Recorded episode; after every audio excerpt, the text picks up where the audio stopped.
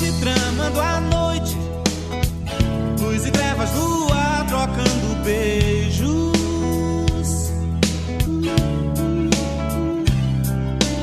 Atração de açougue, guiando a carruagem do desejo. Pra resultar no luar, talvez, que eu espero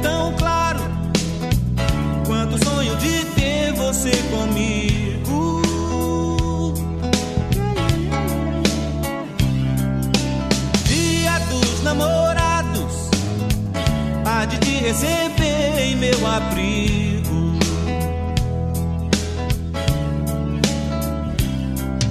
Ginseng, óbvio, coisa de acender. Não tem poder de me ligar. Um beijo seu pode muito mais. Faz a cena mudar, acender para o baile que é você. Minha amada, minha estrada, meu viver. A saudade vem dos mares, densa como a nuvem, decidida a cobrir toda a cidade.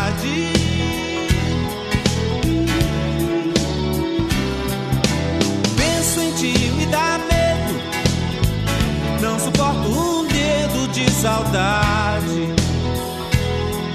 Pra te esperar, eu vejo TV. Dizem que a nova era trará algo de bom pro mundo inteiro.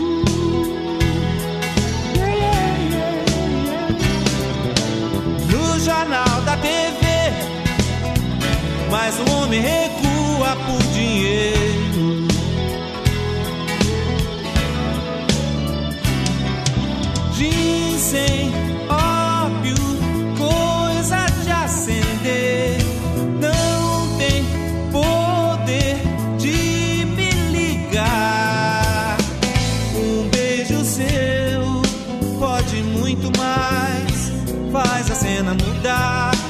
acender a cidade para o baile que é você. Minha amada, minha estrada, meu viver.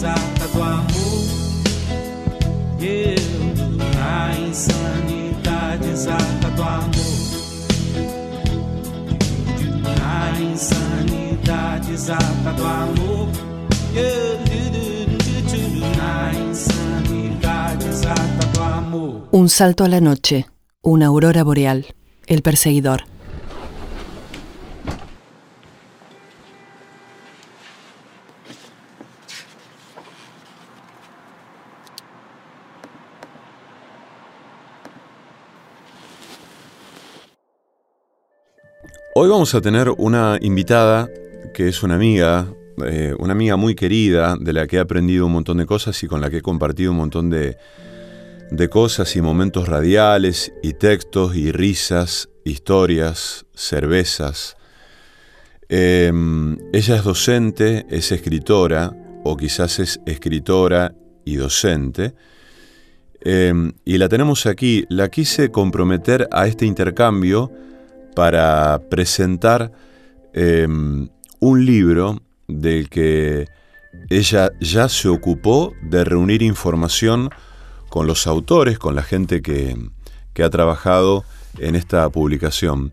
Rosana, eh, es un gusto estar aquí contigo. Rosana Guardala, de Rosana Guardala estoy hablando para la gente que no sabe. ¿Cómo estás? Hola Esteban, ¿cómo estás? Eh, para mí es una alegría volver a estar en el perseguidor. Siempre es una alegría volver al perseguidor. Yo ya lo he dicho, es como eh, volver a, una mesa muy querida, a una celebración. Bueno, estamos en otra radio, ¿no? Estamos en una radio que, mm, que está buena también. Este, radio sí, desde hace tiempo viene transformándose, es una radio muy entrañable, al igual que lo es y lo fue Radio Universidad durante la estadía que nos unió y nos, y nos, este, nos tuvo ahí compartiendo muchos programas. Sí, pero digamos, volvemos, es, es nuevo, mm, podríamos decir que es nueva la casa en la que se mudó el perseguidor. ¿no? Está en una nueva casa. Y una nueva casa que sin duda la trata muy bien, porque ha encontrado un, buen lugar, ¿no? Eh, a menudo cuando bueno, escucho el perseguidor siento eso, que el nuevo formato y, los nuevos modos propuestos en, este nuevo espacio eh, le han hecho un lugar muy amigable, como decís. Eh, a mí me, parece mm, esto del, consumo de contenidos on demand, como se dice ahora, ¿no? Que uno busca algo para escuchar o para ver eh, que está en, YouTube, en Netflix, en Flow o en HBO, no sé qué, o en Spotify, eh, es una manera, yo lo tomo como una manera de, como una botella al mar, ¿no? es dejar algo ahí y uno no tiene la menor idea quién lo va a consumir, cuándo y en qué lugar. Sí, sin duda, o sea que es un poco así, porque mm, en, esta, en este modo de denominar que es el consumo cultural y que la palabra consumo pareciera ser una, mala palabra siempre, eh, ¿no? Eh, junto con cultural, de algún modo se desarma esa idea de consumo masivo y reflexivo, un poco tonto, ¿no? Ese consumo de ir a, a apagar una urgencia que viene por otro lugar, una búsqueda más profunda, pero sin embargo el consumo cultural funciona como a contrapelo de eso. Eh, y tener disponible justamente en la web, eh, en diferentes soportes, eh, y llegar a veces, a mí me ha pasado, de llegar a materiales o a escuchas que no, no buscabas, ¿no? pero que te sorprenden y que después de eso empezás a hacer una búsqueda o de ese escritor o de ese artista plástico, ¿no? Eh, a partir de eso, con lo que diste casi inconscientemente, la búsqueda de otra cosa.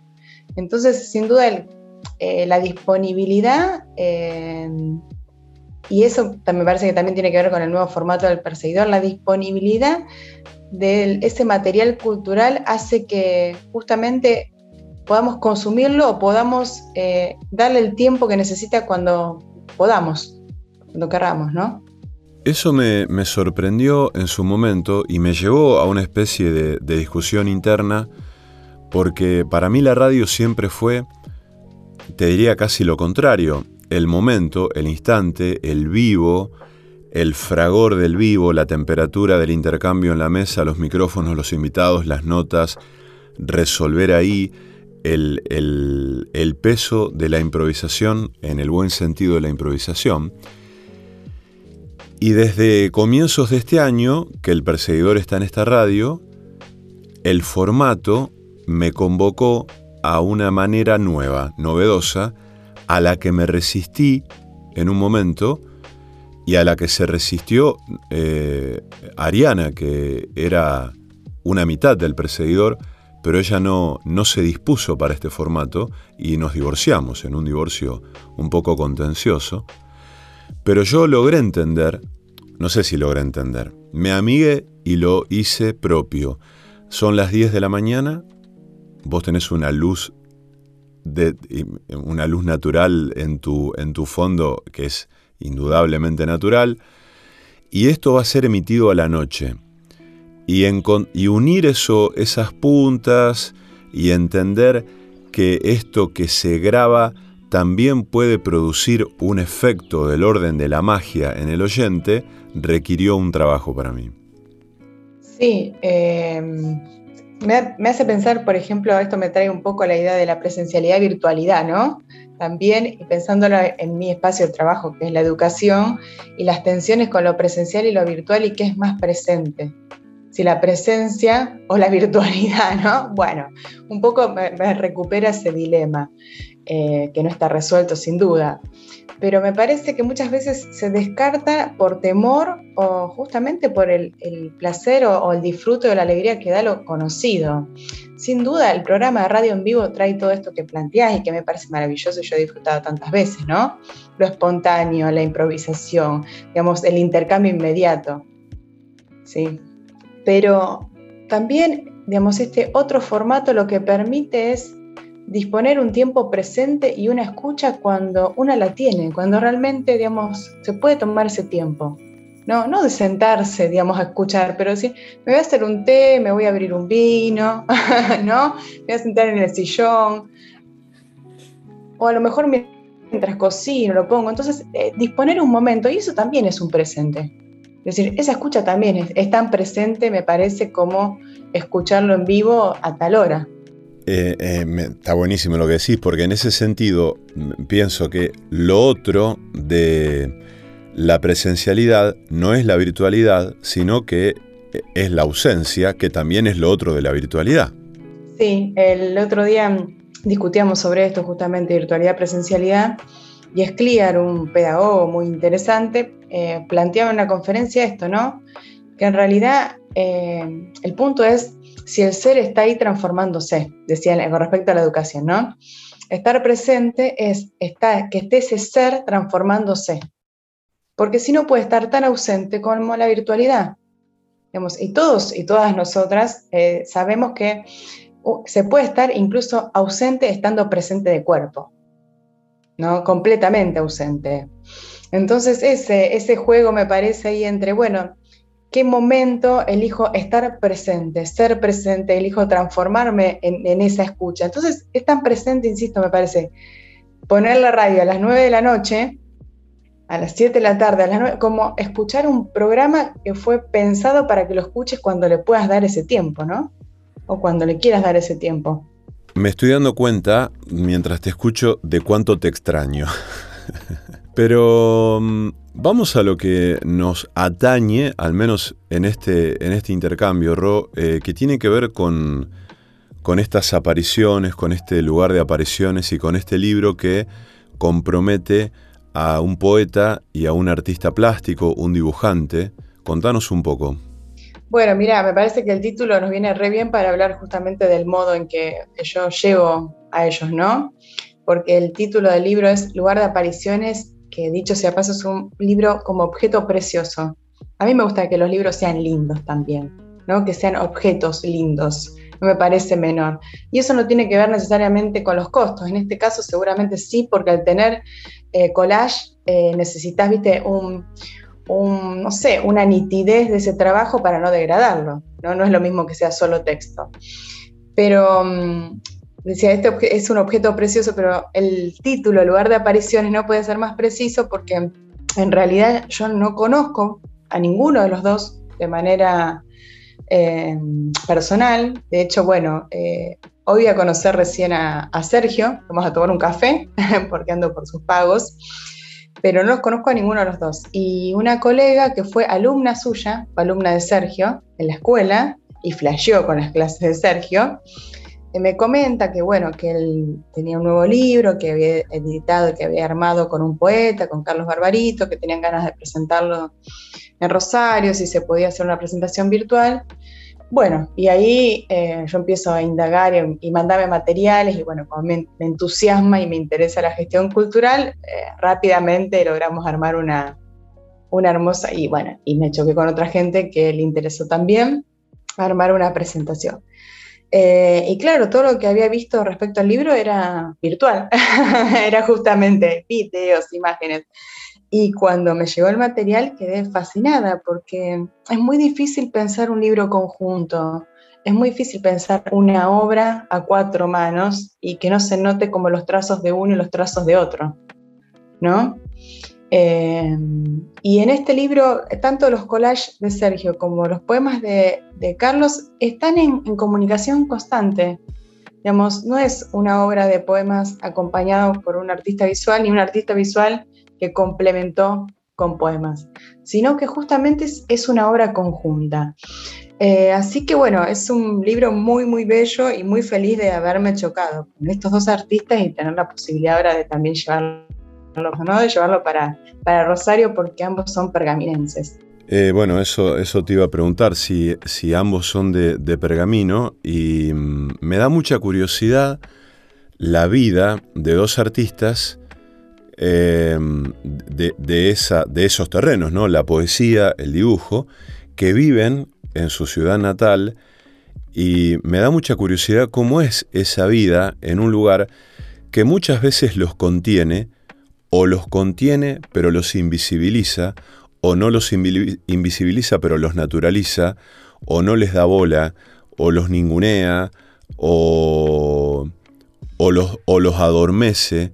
¿Qué ves de eso? Mira, charlamos sobre todo con, bueno, primero el, que sigue viendo acá es Sergio Bonzón, ¿sí? que es artista plástico, docente, gestor cultural. Eh, Carlos Barbarito ya hace tiempo largo que vive en Buenos Aires, digamos, no en capital, eh, o a lo mejor si en capital estoy diciendo algo, ahí, ahí estoy, me falta precisión ahí, ¿sí? Pero ya no vive en Pergamino. Mm. Pero con Sergio intercambiábamos algunos mensajes donde yo le decía justamente esto, ¿no? Le decía, mm, eh, ¿qué, ¿qué, pasa allá en la ciudad, no? Porque a mí me reinteresa la, la, la, movida cultural, pero como que no, no termino de encontrar, ¿no? O no termino tampoco como de encontrar modos para, para dialogar, para armar algo. Y él me decía, bueno, que hay como esta doble, esta como este doble filo, que por un lado él como artista ya tiene un espacio, tiene un circuito, tiene, digamos, colegas y un conjunto de amigos con los que están todo el tiempo armando cosas. ¿no? De hecho, hace muy poquito se inauguró acá eh, la muestra del grabado, ¿no? que ahora voy a ver si puede haber en estos días. Eh, entonces, hay actividad cultural. Sin embargo, eh, me decía también que por momentos querían presentar el libro en otros lugares porque sienten que agobian a los que siempre van, a los que siempre atienden ese consumo. Entonces, bueno, abrir un poquito, eh, bueno, Sergio también estuvo hace poquito en La Rioja, ¿no? Eh, pero que, que, hay como ese doble filo, que si bien hay una movida cultural, bueno, ya está como muy establecido quiénes son. Y con respecto a la poesía en particular, me decía él que hacía mucho tiempo había una movida interesante, pero que ahora estaba como bastante apagada la movida poética, ¿no? Em, tiene, una revista con otros artistas plásticos que es muy bella, se llama Paisajes, sí, Paisajes Digital, y donde justamente van ahí como colando textos y, e imágenes, obras plásticas. Entonces ahí me parece un campo, pero es, de algún modo también diría casi, me animaría a decir, un campo de resistencia o una militancia ¿no? artística, porque sin duda es mucho más fácil hacer en espacios un poco más grandes. Pienso incluso en la presentación esta que vamos a hacer el día jueves en la Biblioteca Estrada, ¿no? En Rosario tenemos pero, a ver, muchas bibliotecas municipales, eh, bares culturales, centros culturales. Entonces, rápidamente podés pensar en uno u otro lugar para armar una actividad de este tipo, ¿no? Y bueno, y ver cómo difundirla y encontrar eh, presentadores. Eh, quiero decir, es el campo inevitable, al ser más grande es más fácil, me parece, ¿no? A veces. En general a mí me resulta, bueno, mucho más amable el, ámbito rosarino, ¿no? Yo escuchándote pensaba cuánta fantasía a veces o cuánto cuánto, cuánta mitología hay en relación a la vida cultural que se le mm, imagina a una ciudad o a un lugar, ¿no? Bueno, Rosario es un lugar así, ¿no? Mucha gente dice de Rosario, no, porque Rosario es un caldero cultural, una cuna de artistas, que los músicos, no sé qué. Y es siempre un, un terreno difuso ese, porque cuando se habla de, esa magnitud, siempre aparece la figura del Estado. Vos recién nombraste espacios que naturalmente tienen eh, el sostén del Estado, o muchas, muchas de esas bibliotecas tienen sostén del Estado, pero también muchos centros culturales trabajan desde otro lugar, que es una palabra que vos utilizaste recién, que es la resistencia, y muchas veces a pesar del Estado. Y en otras ciudades, quizá más chicas o incluso en pueblos, hay una movida cultural tan maravillosa, tan, digamos, tan cálida, tan, tan genuina, y muchas veces, o casi siempre, se hace a espaldas del Estado eso. Sí, o bueno, ahí con pequeñas negociaciones también, ¿no? Eh, hasta que se pueda lograr un espacio pro, digamos, un espacio estatal a lo mejor que sí posibilite, pero sí, yo creo que muchas veces en principio eh, sí, es un lugar de resistencia y de militancia, tal cual, porque si no, bueno, te quedas sin hacer nada. No, no, no siempre hay respaldo, incluso en los lugares más grandes, como decíamos, como en Rosario, eh, tampoco es fácil a veces. Quiero decir, yo hablo de esta manera como si fuese siempre fácil. Uno va a algún lugar, toca una puerta y dice, quiero presentar un libro en la Biblioteca Argentina. Y no, tampoco es tan sencillo. Hay que encontrar a las personas indicadas, ¿no? Bueno, es todo un circuito, ¿no? Por supuesto. Eh, pero sí, yo creo que, que el arte también muestra eso, ¿no? Que, que si se quiere hacer, se puede hacer, incluso con muy poco recurso, que siempre se puede hacer, que bueno, no puedes esperar a tocar en el círculo, porque si no, no lo vas a hacer nunca. A lo mejor en algún momento toques en el círculo y va a estar buenísimo, pero mientras tanto, y bueno, vas a tocar en otros lugares y así va a ser el modo, digamos, que puedas ¿no? ir creciendo y también afinando. Em, Sergio me decía, por ejemplo, otro día que que lo que le interesaba ya del arte en este momento no era armar o hacer una obra que fuese interesante, que impactara, ¿no? Sino que, estrechara vínculos, que generara vínculos. Porque yo decía, qué lindo, Leo, yo pude, a, ver, gracias a mi amiga puedo conocer la obra de ustedes y me encanta, ¿no? Y ahora, bueno, descubro también otra cara de pergamino, ¿no? Que, que desconocía, que, eh, como decís, a mí realmente no, yo no tenía ni idea, no porque no estuvieran los espacios estos municipales, no, no porque no existiera esta gente, que decir, no es que aparece, pero viste cómo es, es como, no sé, yo pienso, cuando empezás a establecer un vínculo con alguien de cualquier tipo, no sé, se llama Gabriela, el nombre no te decía nada, pero ahora Gabriela es tu súper amiga, entonces Gabriela te parece un nombre alucinante. Bueno, esto es lo mismo, antes existían, pero no existían porque no los conocías, no los veías. Entonces ahora esto le da otro color a la ciudad porque sí, cuánta gente que está acá haciendo arte con toda esta movida, esta mirada, ¿no? Esta mirada extrañada, esta mirada también afectiva, eh, digamos, ¿no? Que montan una, muestra. Entonces, eh, todo eso te acerca a los espacios desde otro lugar. Y sin duda que, que, bueno, que sí, que el primer vínculo con el arte es afectivo. Y nos acercamos a ver o a escuchar algo porque nos convoca, porque nos conmueve, ¿no? Ro, antes de escucharlos a ellos, que justamente te ocupaste de manera muy laboriosa y muy rigurosa de reunir registros de ambos, ¿no? De Carlos y de Sergio. Eh, háblanos de la presentación en términos, digamos, en términos claros, digamos, de eh, dónde, cuándo. Bueno, mira, la presentación va a ser el próximo jueves a las 19 en la Biblioteca Estrada, que es eh, Servando Bayos 799. El punto sí es que, bueno, por cuestiones que ya sabemos contextuales pandémicas, hay un cupo limitado que no es del todo pequeño, pero sí por eso hay una inscripción previa, ¿no? Así que quien quiera asistir se tiene que, inscribir. Y vamos a estar presentándolo con, bueno, con Valeria Reed y van a estar los autores. Y ese mismo día también se presenta la muestra de collage de Sergio que va a quedar eh, hasta fines del Festival de Poesía para bueno, aquellas personas que, no puedan ir, pero que tengan ganas de, de todas maneras hacerse una recorrida, ¿no? Eh, para que tampoco pensamos la presentación como una puerta de entrada a la obra de estos artistas, que no quede, digamos, cerrado ahí, sitiado ahí.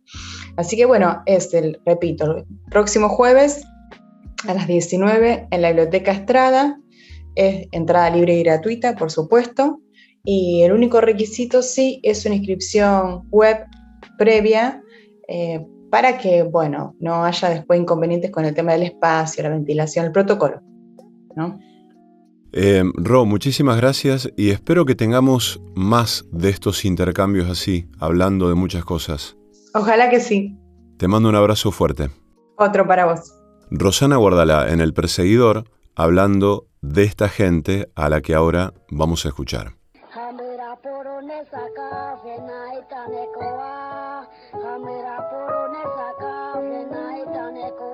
Me llamo Carlos Barbarito y nací en Pergamino, al norte de la provincia de Buenos Aires, en 1955. Publiqué unos 20 libros de poesía y de crítica de artes visuales. El libro que vamos a presentar, Lugar de Apariciones, es el último que he escrito y tiene collage de Sergio Bonzón.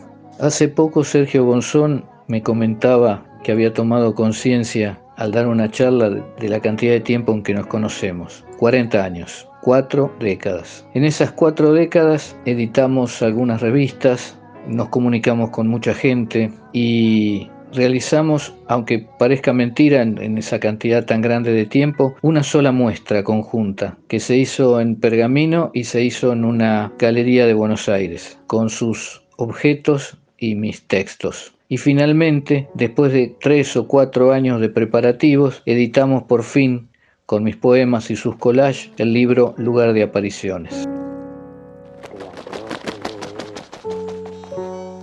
Y el resultado, bueno, es este, el, libro, eh, Lugar de Apariciones, título propuesto por Carlos, que, obviamente eh, a mí me gustó y bueno, soy medio, medio duro para los títulos a mí y medio vago para los títulos, entonces me, me resuelve la cuestión bastante fácil eh, tener un amigo escritor eh, en este sentido.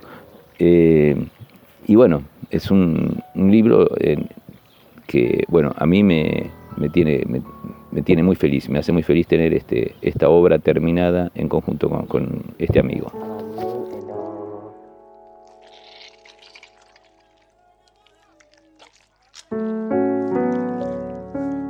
Dije en más de una ocasión que no escribo casi nunca a partir de una idea. Se trata de sensaciones que me llevan a sentarme ante el papel en blanco. Es un decir. Son contadas las veces que no recurrí a la máquina de escribir y ahora a teclado y pantalla. Me explico. Siento algo en lo más profundo de mí y me digo a mí mismo, es el momento de escribir. Por lo general el poema sale de una vez y debo corregirlo poco y a veces nada. Cuando escribo me concentro de gran manera, como si fuese un equilibrista que camina sobre la cuerda sobre el abismo. Soy, siempre lo fui, un maníaco de la precisión. Esa precisión la voy encontrando a medida que avanzo sobre esa cuerda. Un desliz, un error puede hacerme caer. Dije también que siempre estoy escribiendo el mismo e interminable poema. Creo que a lo largo de los años gané en madurez, en eficacia, pero en el fondo sigo dando vueltas a ese eje o espina dorsal que viene desde el primer poema, el que escribí un día de lluvia hace por lo menos 40 años. Aunque el proceso viene desde antes, desde siempre desde aquellos días en los que copiaba las letras de los diarios y los dibujos de las revistas, encontraba un maravilloso mundo en las imágenes de las barajas y soñaba con ser astronauta. En aquellos días, sin que yo lo supiera, se formaba el poeta. No se trata este proceso de un lecho de rosas, siempre fui, y por aquellos años más, muy delgado, y recuerdo momentos en los que todo era un arduo y suicida combate contra mi cuerpo, que yo consideraba endeble, hasta despreciable. Incluso, lo digo en un viejo poema, me negaba a comer, una locura. Luego extendí que por ese camino solo se va hacia la muerte, y fue la poesía la que me salvó, me sostuvo en jornadas, jornadas terribles. Mi infancia no fue buena, le confesé alguna vez a alguien.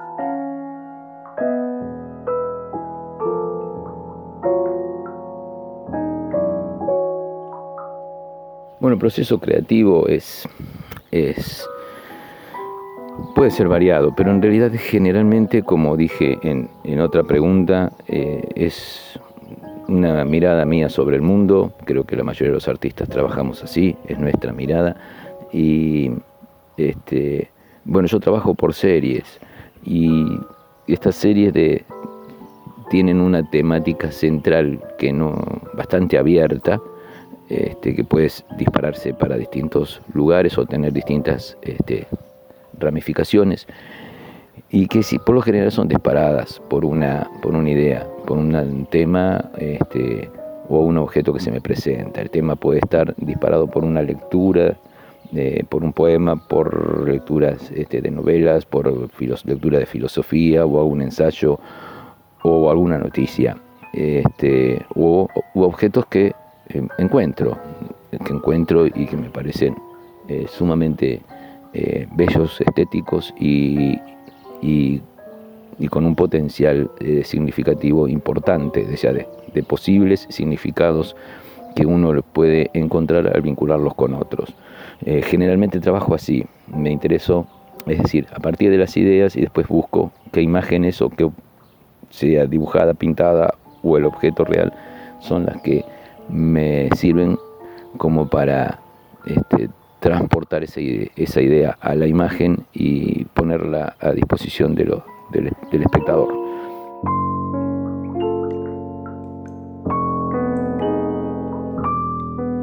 Mis poemas están llenos de contrasentidos, de opuestos, de dudas.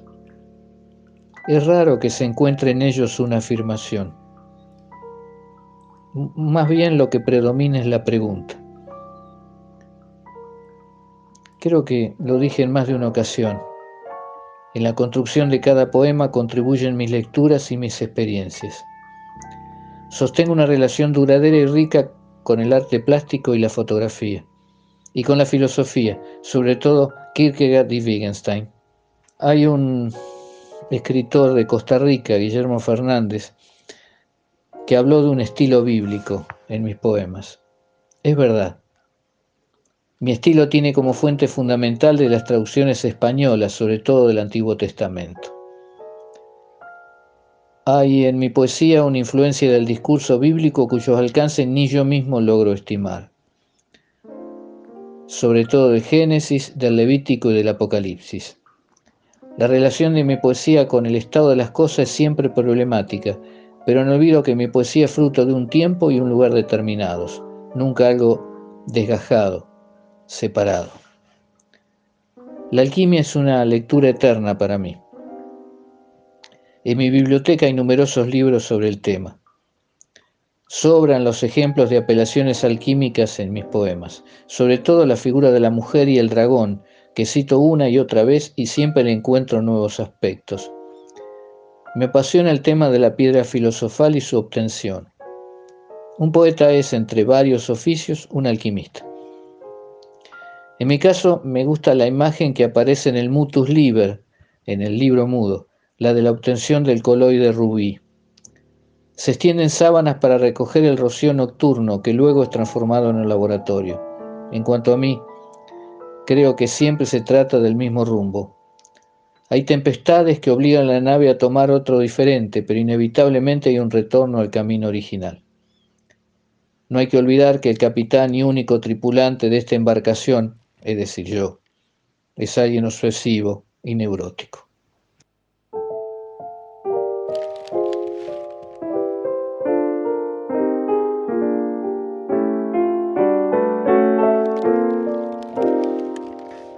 según este, nuestra cotidianeidad, ¿no? Eh, el arte no sirve para nada, eh, es, inútil y esa inutilidad, eh, ese correrse de, lo meramente utilitario, necesario claramente, pero no para el arte, es lo que lo, lo ubica en ese otro plano que podemos llamar arte o objetos artísticos.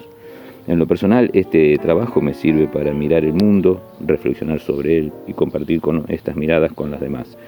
Eh, la ventaja que tiene, por ejemplo, el arte con respecto a otros campos de conocimiento es que eh, es absolutamente metafórico y absolutamente polisémico, por lo tanto nos permite establecer vínculos, relaciones que eh, la rigurosidad de algunas otras disciplinas no permiten.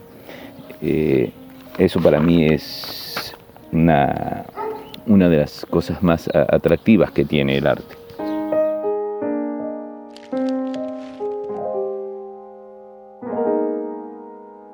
Jamás escribo con la idea del libro. Escribo poemas y en algún momento siento que hay material para un libro. Reúno los poemas. Pienso en un título. Aquí en la elección pueden darse varias alternativas. que el nombre me llegue de golpe mientras hago otra cosa, o que encuentre luego de muchas cavilaciones. Un detalle no menor que se está dando en los últimos poemas es que oigo el primer verso en circunstancias alejadas de la escritura. Varios de mis más recientes poemas surgieron de esa voz que me dictó el verso inicial mientras yo paseaba al perro y miraba los edificios en construcción frente a mi casa. Ahora, si la pregunta viene por el lado de asuntos o, temas, me rindo. Alguien dijo una vez que el tema es el aspecto menos poético de un poema, y así es. Así como alguna vez el arte plástico se separó de lo literario, estaba lleno de referencias literarias, procura que eso, procuro que eso le suceda a la poesía. Los surrealistas hablaban por un lado de poesía y por el otro de literatura. Hago mí esa definición. A veces creo acertar, a veces no. Es un propósito con sus triunfos y fracasos. De todos modos, con Cocteau creo que la única estética posible es la del fracaso. El éxito es un fetiche mediático. Porque fracasamos seguimos escribiendo, aunque todo nos empuje hacia el dolor. Debo decirlo, cada poema, aunque miope y rengo, cachorro frágil que no sabe sostenerse sobre sus propias patas, es una oportunidad ante la locura, el sufrimiento, la muerte.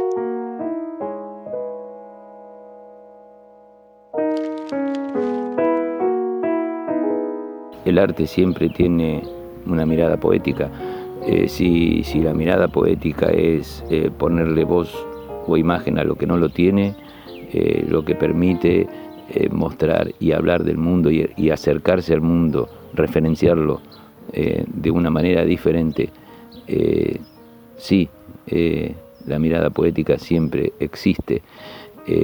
algunas veces será más, este, más claro, otras veces más, más críptico, pero siempre va a existir. No puede ser este, obvia. Si hay obviedad, si es directo y claro, no hay poesía y no hay arte. pero ese es mi punto de vista.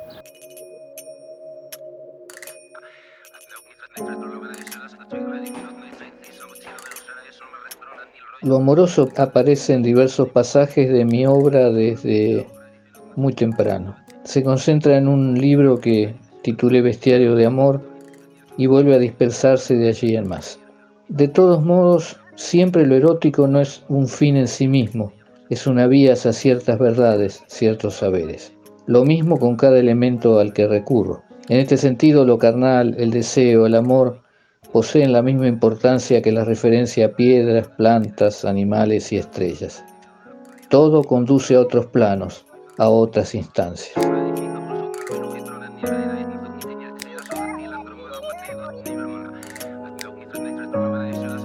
Y entonces eh, trabajo así, elijo un objeto o una imagen y no es lo que me interesa la imagen en sí o el objeto en sí, sino la relación entre las cosas, este, este, un objeto y otro objeto, una imagen y otra imagen. este sistema de relaciones que uno puede establecer es el disparador de nuevos este, sentidos que, eh, exceden el, sentido original de cada uno de esos objetos por separado. Eh, me cuesta un poco este, este, describir este trabajo desde los collages porque me voy hacia los objetos. Yo trabajo mucho construyendo objetos y los collages son como una especie de, obra satélite que antes no había experimentado. Pero bueno, trabajo en el mismo sentido. Por lo general trabajo con series, eh, series temáticas, y, el nombre de la serie es lo que determina el nombre de, la obra. Raramente la obra individual tenga un nombre, un título, quiero decir.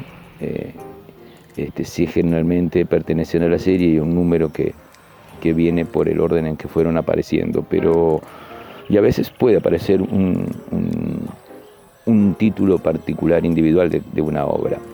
Este, en definitiva, son reflexiones mías sobre el mundo, mis miradas y, bueno, que pongo a consideración de los demás. Eh, el arte nunca da respuestas, no tiene las cosas claras. El arte para mí es como la filosofía, es una pregunta sobre el mundo.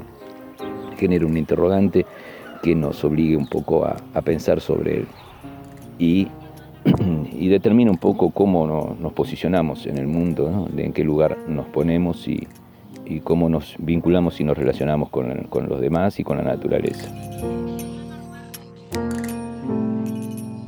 Bueno, este libro es un momento más del trabajo compartido con, Carlos, que, con quien nos une una amistad de que supera los 40 años. Y hace más o menos 12 mm, años hicimos un primer proyecto juntos a partir de una idea de él, en, que me envió su libro inédito en ese entonces, que se llamaba Cenizas del Mediodía. Y bueno, para que yo hiciera obras y, y armemos una muestra juntos sobre eso.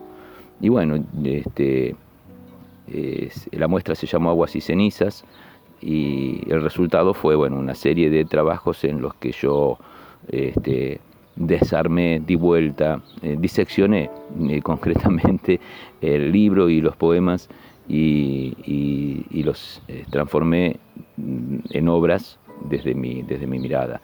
Ese proyecto no, nos gustó muchísimo y bueno, después hubo otros trabajos en conjuntos como organizar muestras y hacer una suerte de curaduría con una serie de artistas amigos este, de Carlos para la presentación de, otros libros de él. Eh, en este caso fue al revés, este, fui yo el que planteó la idea, le mandé a Carlos una serie de collages que, que había empezado a hacer en 2017 más o menos, en el 2018 o 19 le mando un grupo de collage y le propongo que él escriba eh, lo que las imágenes le sugirieran si, así sucedía. Eh, bueno, me mandó los primeros tres o cuatro textos y, a partir de ahí empezó una dinámica, un ida y vuelta donde yo le mandaba imágenes y él me mandaba, me las devolvía con los poemas y en algún momento eh, se fue este, intensificando y el ida y vuelta se hizo bastante intenso, sobre todo a principios del, año pasado con el, con el aislamiento, donde reactivamos el proyecto. Y bueno, este, hice, hice muchos collages que le mandaba y él escribió muchísimo, entonces en algún momento él me superaba y no era yo que mandaba el collage, sino que me mandaba el poema. Y bueno, se fue, fue dándose una dinámica. Hay, hay un canal ya de, entendimiento entre nosotros dos, eh, con los años de amistad que tenemos y que eh, creo que ya sin pensarlo mucho sabemos por qué, por dónde ir, por, qué camino andar para encontrar acuerdos y producir juntos. Este, y es, este, sí, ese es un trabajo hecho completamente este, así, entre los dos. A cada imagen le corresponde un texto, a cada poema un collage. Este, y a veces eh, empezamos por el collage, otras veces por el poema, u otras veces estaban este, independientes y sueltos por ahí y se encontraron y se, y se maridaron. Y hay tantas definiciones del arte como personas han tratado de hacerlo y ninguna dio con la respuesta justa, eh, es, indefinible. Eh, desde el origen de la humanidad hubo personas que percibieron una realidad otra, diferente a la realidad real, la que vemos todos, y por lo tanto han recurrido a las imágenes, sonidos o movimientos corporales para hacerlo visible, eh, con, construyendo eh, signos, símbolos, imágenes, eh, como una forma de transmitirlo a los demás. Este,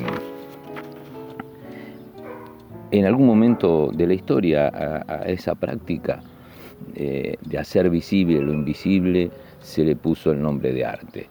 Y, bajo ese concepto, esa mirada, se llamó arte a todo, a, todas las producciones visuales eh, o, desde lo sonoro, los movimientos corporales de todas las culturas. Acá hay otro tema que es para otro, para otra, para otro momento, que es bueno, la mirada eurocentrista sobre las diferentes culturas. Bueno, en suma, eh, para mí el conocimiento, y ya me voy para el, ámbito también de la, de la, educación y la formación, es un campo de conocimiento, este, es una mirada sobre el mundo que, se pone a consideración de los demás. Eh, este, yo jamás me pregunté, voy, pienso un poco en mi historia, eh, jamás me pregunté este, ¿qué era el arte? Más bien tuve que buscar respuestas o las maneras de responder cada vez que se me hizo esa pregunta. Pero yo nunca me, pregunté, empecé a, trabajar eh, con las imágenes y, bueno, eh, eso, eso que yo hice toda mi vida se incluye por ahí bajo dentro de ese concepto es mirado como artista eh, o como productos artísticos.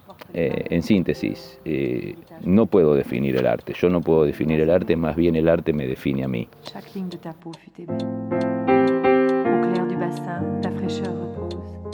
Reçois-moi qui suis là sans effet. Emporte le phare de mes joues et la sueur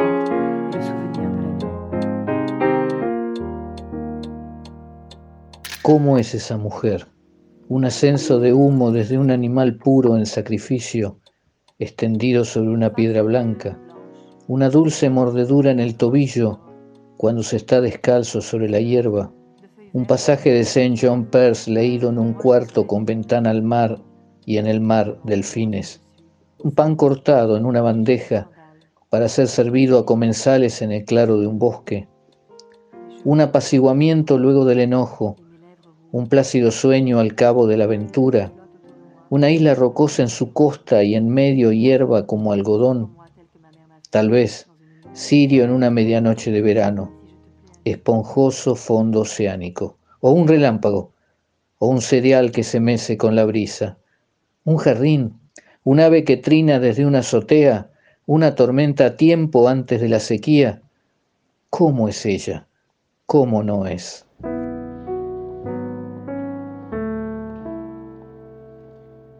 ¿En qué consiste la vida esta mañana? Tal vez si extendiera la mano podría alcanzar por fin el espacio claro, el desnudo puro. ¿En qué consiste lo que aguarda debajo de la corteza, lo no iluminado todavía, lo que no fue descrito todavía? Un reposo para el que sin una sola herida sangra, una visión para el que teniendo ojos está ciego.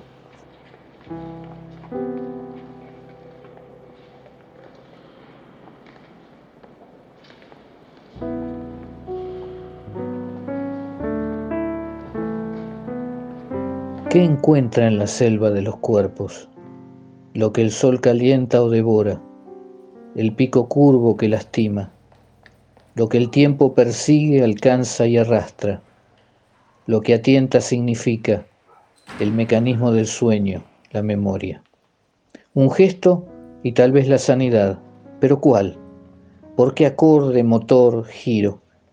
Si a cada hora calla, lagrimea débil a pasos del pentagrama ¿Qué extravía?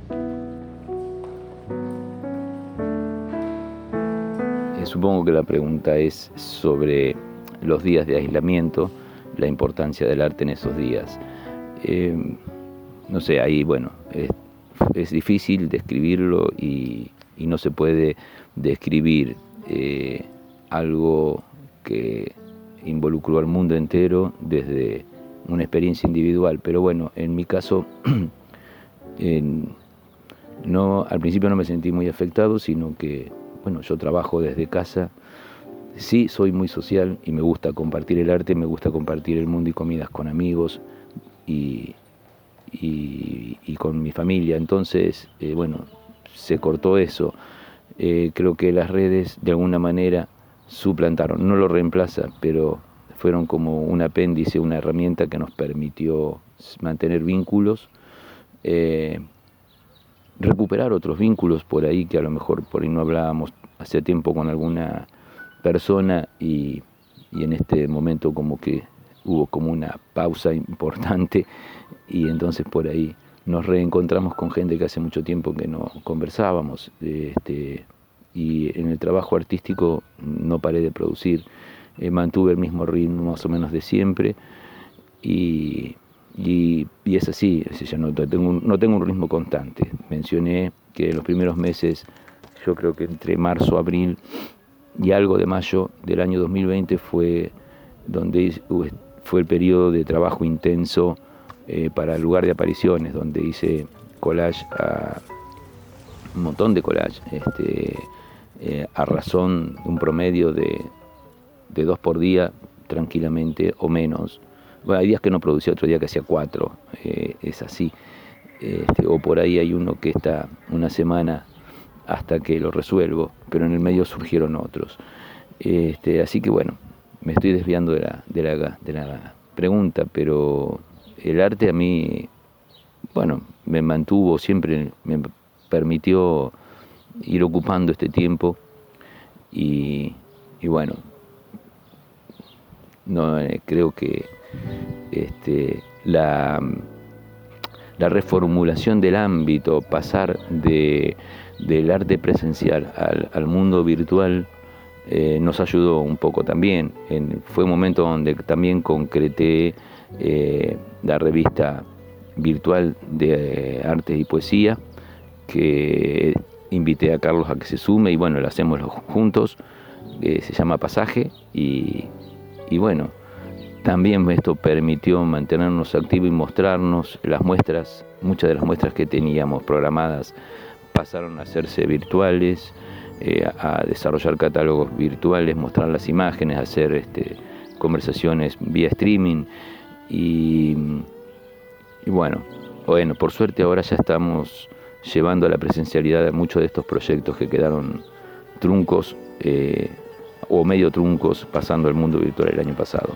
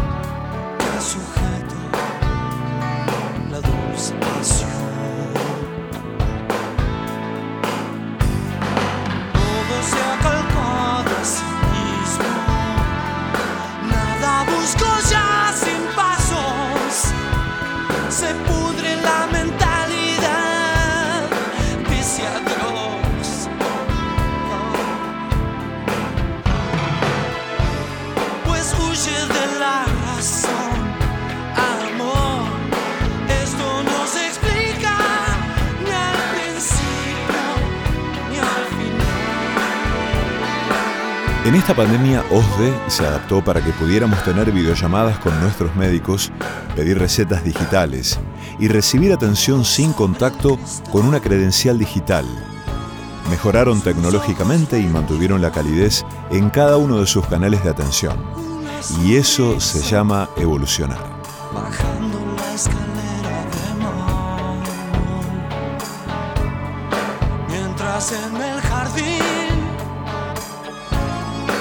la perla negra fue ella y no es un fracaso, no.